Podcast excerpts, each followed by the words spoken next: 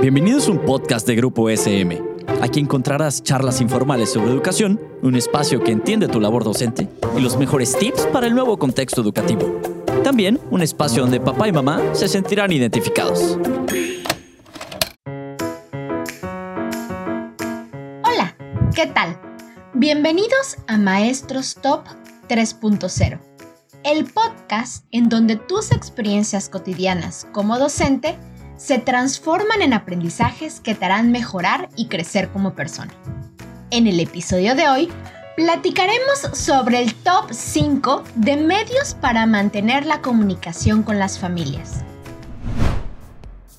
Todos sabemos que en un proceso educativo de calidad requiere de tres actores fundamentales. La escuela, el estudiante y la familia. No obstante, el cierre de los edificios escolares durante la contingencia ha hecho necesario, más que nunca, la comunicación entre los tres. Durante las clases presenciales, el contacto maestro-familia se daba en las reuniones de apertura del ciclo escolar. Posteriormente se le citaba cada periodo para informar sobre las evaluaciones y en caso de que el estudiante presentara alguna irregularidad, se podía citar al tutor en cualquier momento. Incluso para algunos existía el contacto diario a la entrada o salida de la escuela. Todo esto también cambió. Muchos expertos señalan que el fenómeno de la pandemia es el mayor desafío que ha enfrentado la educación en todo el mundo desde la Segunda Guerra Mundial. Por ello, la tarea de mantener las escuelas abiertas a distancia sería imposible sin la colaboración de las familias.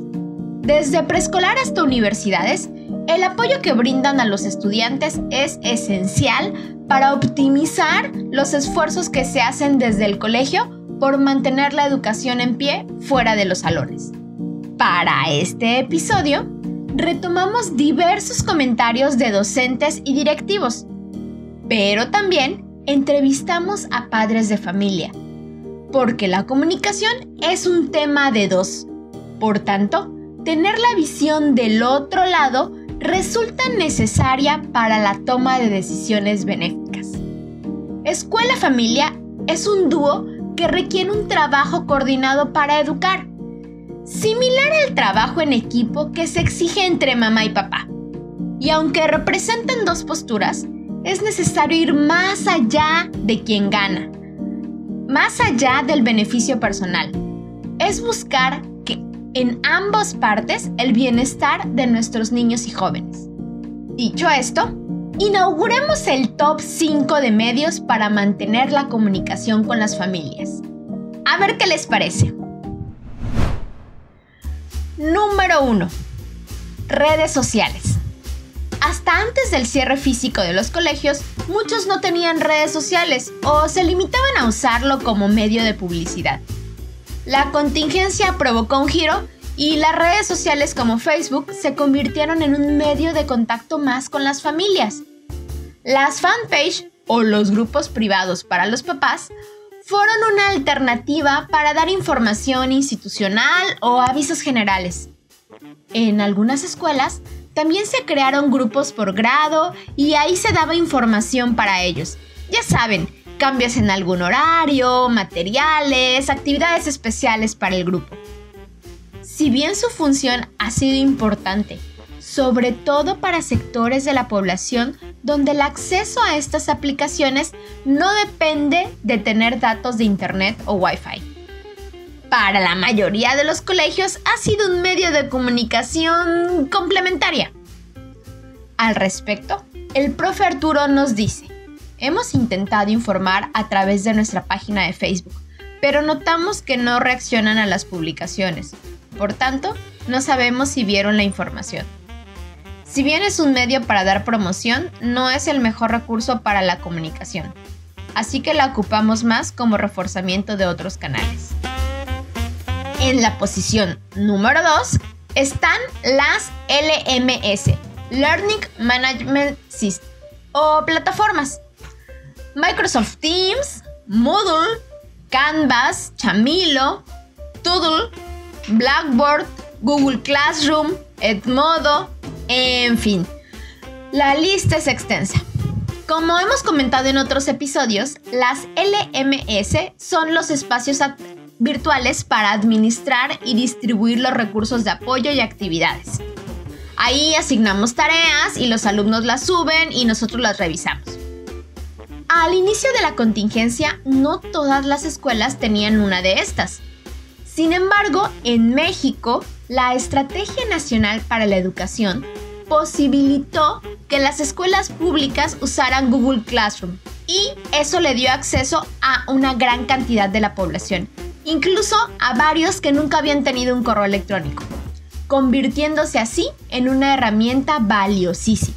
Debido a la configuración y roles que la mayoría de estas herramientas permiten, se usan tanto para dar comunicados o avisos generales como para brindar información específica para cada grupo.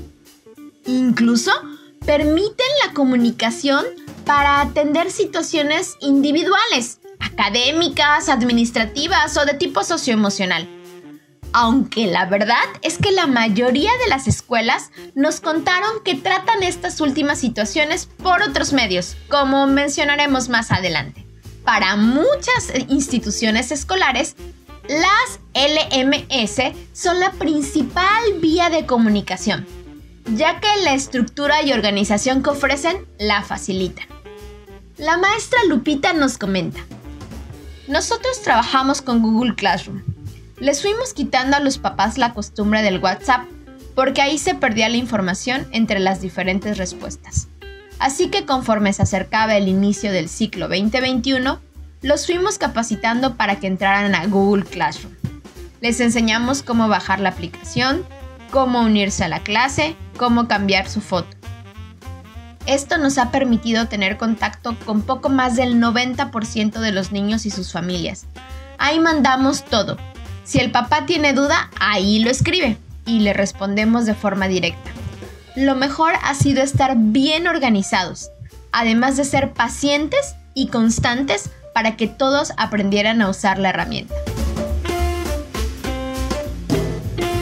La tercera posición la ocupa el correo electrónico. En su mayoría utiliza el llamado institucional, que no es otra cosa que el correo oficial de la escuela. También usado para avisos generales del colegio, para información directa del grupo o como contacto individual, el correo es amado por algunas familias y odiado por otras. Lo que depende básicamente de qué tanto forme parte de su rutina diaria el uso del email.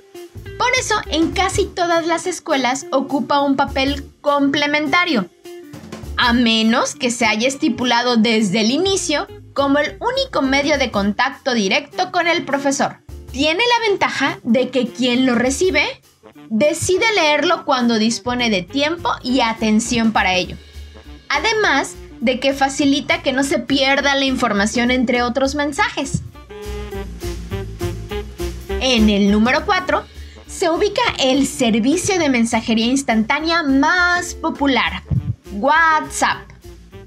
Debido a que la mayoría de la población usaba esta aplicación desde antes del inicio de la pandemia, y que para muchos su uso es ilimitado en cuanto a datos de Internet, en un primer momento se convirtió en la favorita.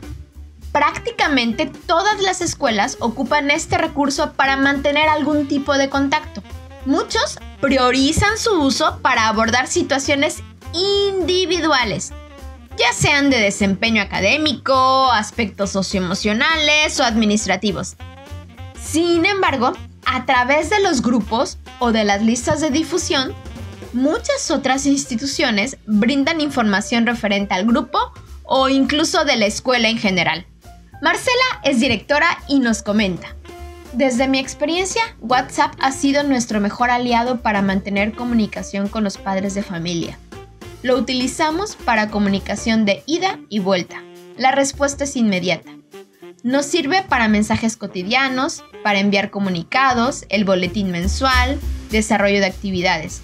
Incluso ponemos avisos en los estados de WhatsApp. Nosotros tenemos correos institucionales, pero sin duda el WhatsApp es el medio más eficaz. Para complementar el comentario, les cuento que nos compartió que emplean un número telefónico exclusivo del colegio. Es decir, no se hace desde algún número personal. Además, para contactar a los profesores se prioriza el correo electrónico y las videocitas. A pesar de todo esto, para otras escuelas el WhatsApp no es una buena opción, porque consideran que en los grupos se pierde la información, entre otros mensajes, o no se respeta el horario, propiciando un agotamiento extremo en los profesores. Para esos casos, algunos colegios han configurado los grupos para que sean un canal unidireccional. Así, solo de escuela a papás. Y los temas individuales se atienden más bien en chats de uno a uno. Y en la posición número 5 se encuentra la llamada telefónica. La preferida y casi exclusiva para tratar situaciones individuales, ya sean aspectos administrativos, situaciones socioemocionales, circunstancias académicas o lo que se sume a esa lista extensa de motivos para contactar a una familia respecto a su hijo. Son una gran alternativa para resolver rápidamente situaciones que requieren atención o respuesta inmediata. Si bien no es la primera opción para casi ninguna escuela, a menos que ésta tenga muy pocos alumnos, sí es la preferida para resolver situaciones que requieren una atención personal. Y es la mejor forma para que una familia se siente escuchada y acompañada. ¿Y tú? ¿Cómo te comunicas con los padres de familia de tus alumnos? ¿Tienes claro qué canales de comunicación ofrece tu colegio y para qué se usa cada uno? ¿Sabes si tus familias se sienten escuchadas cuando tienen algo que decir? Como podemos ver, la comunicación familia-escuela es un tema con varias aristas y que es importante tener en cuenta para trazar la mejor estrategia. Por un lado, está el tipo de información que sale de la escuela, la cual puede ser de tres tipos. Comunicados generales de la institución. Información específica para un grupo. Situaciones individuales del estudiante. Aunado a esto, descubrimos que hay escuelas que emplean un solo canal de comunicación. Pero en el otro extremo, conocimos experiencias de colegios que mandan todo por todos los medios posibles para que llegue por algún lado, dicen. Esta estrategia, que pudiera sonar muy bien, en realidad suele generar saturación y agobio. Sobre todo si, nuestras familias tienen otras ocupaciones. Por último, están las escuelas que emplean diferentes medios. Y aquí la clave está en que sea muy claro quién está detrás de cada uno y para qué se empleará cada medio. Si no, también deriva en confusión. Por ejemplo, usaremos la plataforma para avisos generales y para enviar la planeación semanal del grupo. Y, según el motivo, responderá dirección o el docente titular. WhatsApp se ocupará solo para aspectos administrativos. De acuerdo con el sondeo que hicimos a las familias, lo peor es cuando les mandan avisos diferentes por todos los medios y no saben dónde responder o si recibieron sus mensajes. Emplear varios canales puede ser una gran opción, si hay claridad del uso de cada uno. Reflexionar sobre la comunicación escuela-familia nos permite entender que el diálogo es un pilar fundamental, que docentes y padres de familia se deben reconocer como aliados en el trabajo a distancia, con un objetivo en común, Promover el aprendizaje desde el hogar es una tarea conjunta. Y a pesar de los retos y desafíos que esto implica, juntos es más fácil lograrlo. Para concluir, nos toca recordar desde el lado de la escuela que los padres o abuelos son eso, papás y abuelos, no maestros, y que si nadie los prepara para ser padres, mucho menos están preparados para ser docentes de sus hijos o nietos. Nos toca recordar que la mayoría de ellos tienen una serie de responsabilidades por cumplir, además de las de ser padres, como las tenemos nosotros además de ser profes. Tener presente esto desde ambos lados es indispensable para ajustar las expectativas que, a veces, nos sobreexigimos mutuamente. Y así terminamos el episodio de hoy. Gracias por darte el tiempo de escucharnos y formar parte de esta comunidad docente. Recuerda que tus opiniones y comentarios son bienvenidos en nuestras redes sociales. Hasta el próximo episodio de Maestros Top 3.0.